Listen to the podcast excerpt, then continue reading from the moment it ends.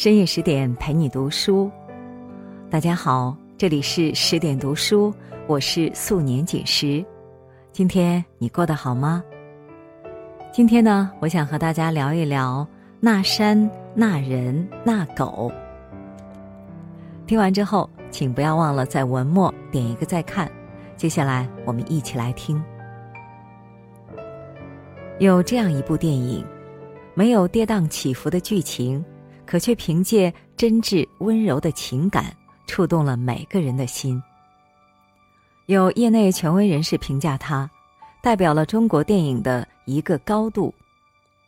虽然上映时在国内爆冷，但他却在日本狂揽八亿票房，并且一举斩获了金鸡奖最佳男主角、最佳导演奖。这部电影取景于湖南的乡间。那里草木青翠，远山如黛，秀丽的风景如同一支悠扬的田园牧歌，治愈着每一个人的心。时至今日，豆瓣已经有超过十五万人给他打出了八点七的高分。这部电影就是《那山那人那狗》。那山那人那狗，讲述了上世纪八十年代。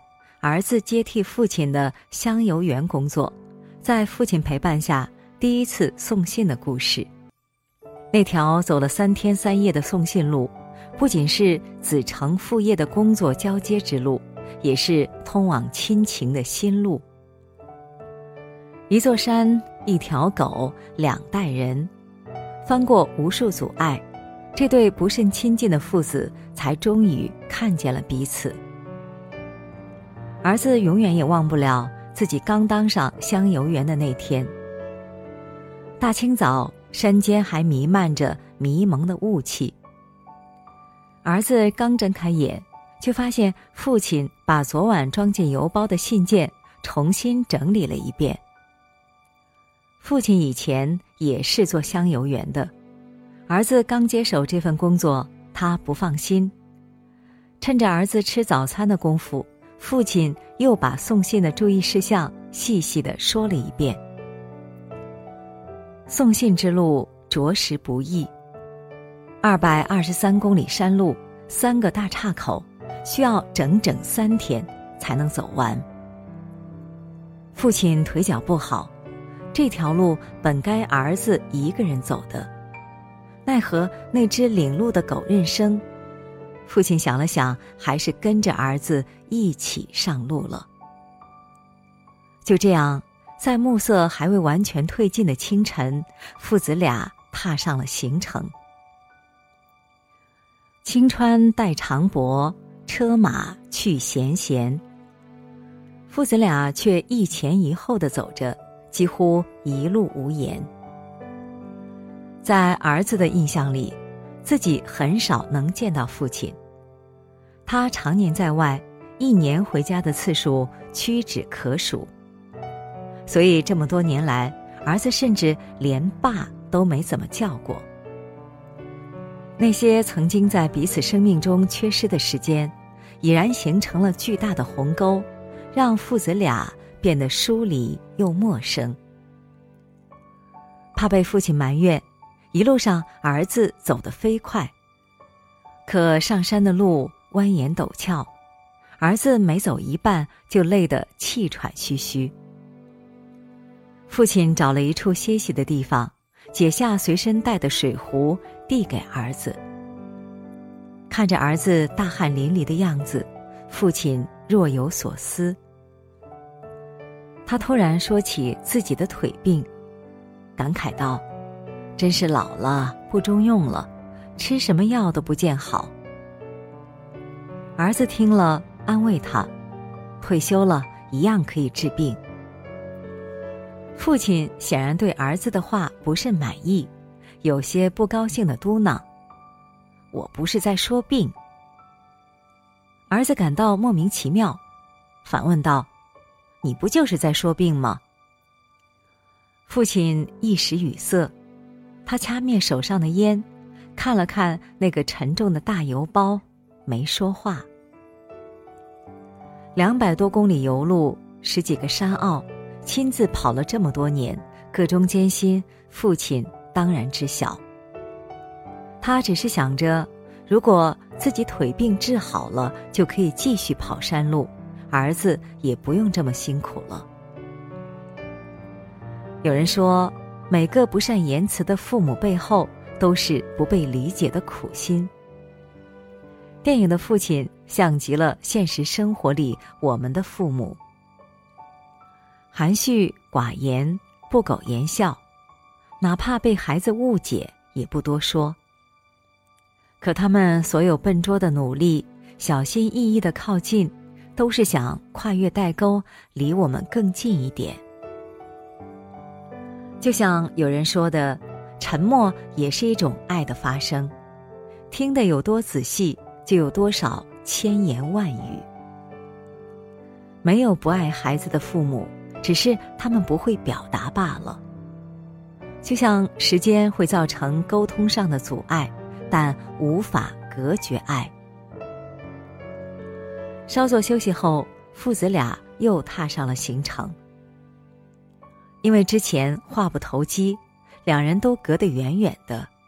很快，父亲就被儿子甩出了一大截。其实，儿子对父亲一直是有怨气的，因为父亲常年在外工作，很少陪伴家人，所以儿子觉得父亲这么多年来没有尽到家长的责任。看着儿子的背影，父亲有些讷讷，不知道该说什么好。就这样，父子俩各怀心事，来到了村委会。接待他们的是村长秘书，他向父亲感慨：从前在山里工作的人都已经提拔成干部，只有父亲还坚持着这份苦差事。这让儿子听得很不是滋味。等秘书走后，他让父亲找个时间和领导反映一下工作情况。可父亲却看得淡然。这条山路只有我一个人跑，没有时间天天跑到领导面前叫苦。儿子还是有些愤愤，埋怨乡里村里的人都不给父亲写封表扬信。听到这儿，父亲笑了笑：“写是写过，我没让发，哪有自己给自己投递表扬信的？”在父亲眼里，自己不过是做了最本分的工作，没什么值得张扬的。更何况这些年和村民们结下的深厚情谊，远比嘉奖和荣耀更珍贵。整理好信件后，父子俩再次启程。在父亲的指引下，儿子见到了一位特殊的老人——五婆。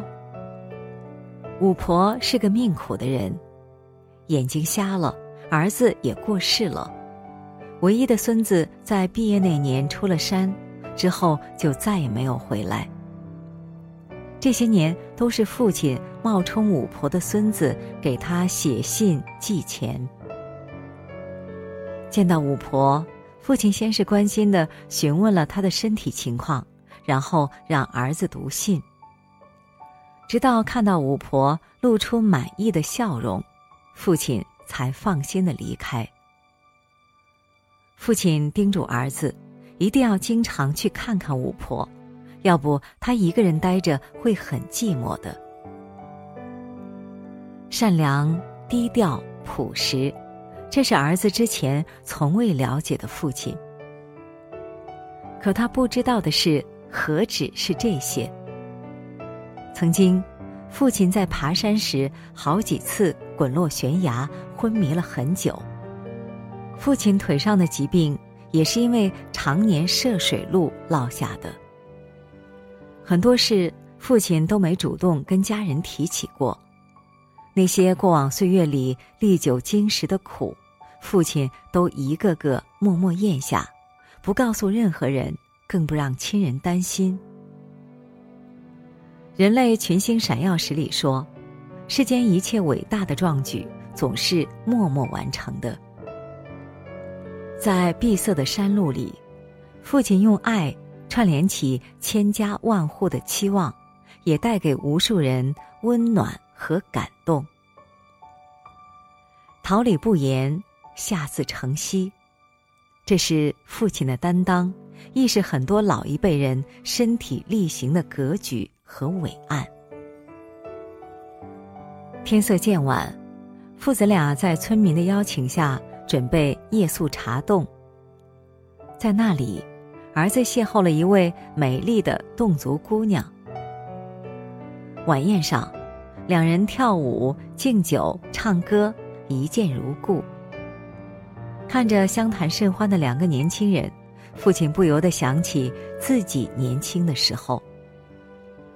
当年，父亲也是在山路上。遇到的母亲，相恋时，他最快乐的时刻就是在送信路上牵起心上人的手；而成婚后，母亲和儿子等待自己回家的身影，也成了父亲记忆中最温暖的影像。其实，抛开香油园的身份不谈，父亲何尝不是一个有所牵挂的普通人？若不是生活所累，他又怎么愿意抛下妻子和孩子，孤身一人在外打拼？那晚，父亲灌了自己很多酒，一直喝到不省人事。流年往事，在记忆深处熬煮成苦酒，那是对家人的歉疚和身不由己的无奈。离开茶洞时。父亲问儿子：“是不是喜欢那个侗族姑娘？”儿子很犹豫，他是中意那个姑娘，可又担心她离开了山里，像母亲那样思念家乡，在等待中度过大半生。贾平凹说：“男人的一生，是儿子也是父亲。前半生，儿子是父亲的影子。”后半生，父亲是儿子的影子。两代人的经历如同一个轮回。那一刻，父亲明白了儿子的顾虑，儿子也读懂了父亲的不易。走到小河边时，儿子主动提出背父亲过河，父亲答应了。渡河时。两人想起了十几年前父亲背着儿子去闹市玩的情景。那时，儿子还是个小不点儿，坐在父亲宽阔的肩头，言笑晏晏。如今，儿子已然长大，可父亲却在岁月的侵蚀下变得苍老而瘦削。想到这儿，父亲的眼眶漫上了泪意。村里的老人常说：“背得动爹，儿子就长大了。”当儿子背着瘦弱的父亲趟过冰冷而刺骨的溪水，也设身处地的体会到了父亲数十年如一日的艰辛。那一刻，儿子终于放下了曾经对父亲的不满，取而代之的是对他的敬佩和心疼。晚上临睡前，儿子突然问父亲：“山里的人一直住在山里，除了大山，是不是什么都没有了？”父亲意味深长的回答：“他们还有响头，日子越苦，越要有想头。人有想头，就什么都有了；没有想头，再好的日子。”也没滋味。就像咱们跑的这条油路，说苦够苦的，干的久了，记挂的人多了，遇上的事儿多了，就觉得有干头了。话虽拙朴，却是父亲最深刻的感悟。二十几年送油路，家人的守望，村民的期待，这些。都是父亲无比珍视的东西，所以他才义无反顾的踏上山路，跌倒了继续爬起，受伤了依然坚持。生活不易，但有了想头，便觉得万事可期。其实，守候在家的母亲。孤身一人的五婆，乃至千千万万努力生活的普通人，谁不是靠着想头，挨过人生的一段段苦日子呢？就像《只要平凡》里唱的那样：“没有神的光环，握紧手中的平凡，此心此生无憾，生命的火已点燃。”哪怕注定一路艰辛，哪怕可能有所失去，但若能在照亮别人的同时温暖自己，那便实现了生命的意义。故事的最后，父亲选择陪伴在母亲身边，而儿子则继承父业，踏上了送游之路。三天三夜的相处。已经让儿子读懂了父亲的默默付出和美好品质，并感怀于心。有首歌唱道：“长大后我就成了你。”接过父亲的邮包，儿子已然明白了自己的责任。前方等待他的是村民们殷殷的期盼，是父亲走过的崎岖山路，或许还有一段。美丽的爱情。蒙恬曾说：“作为一个父亲，最大的乐趣就是在于在其有生之年，能够根据自己走过的路来启发教育子女。读懂父亲的苦心，我们才学会感恩；读懂父亲的担当，我们才懂得付出；读懂父亲的不易，我们才更有。”平凡生活的勇气，即使表达方式会变，思想和观念会变，但这些融于血脉的精神内核却会世世代代的传承下去。所以，如果父母还健在，好好的去爱，去陪伴他们吧，在倾听中了解彼此。在倾诉中相互懂得，在体谅中达成和解。在有限的时光里，多花些精力和耐心，追上他们老去的脚步。趁时光未散，趁一切都来得及。好了，今天的文章我们就分享完了。更多美文，请继续关注十点读书。也欢迎把我们推荐给你的朋友和家人，让我们在阅读里遇见更好的自己。今天就是这样，祝你晚安，做个好梦。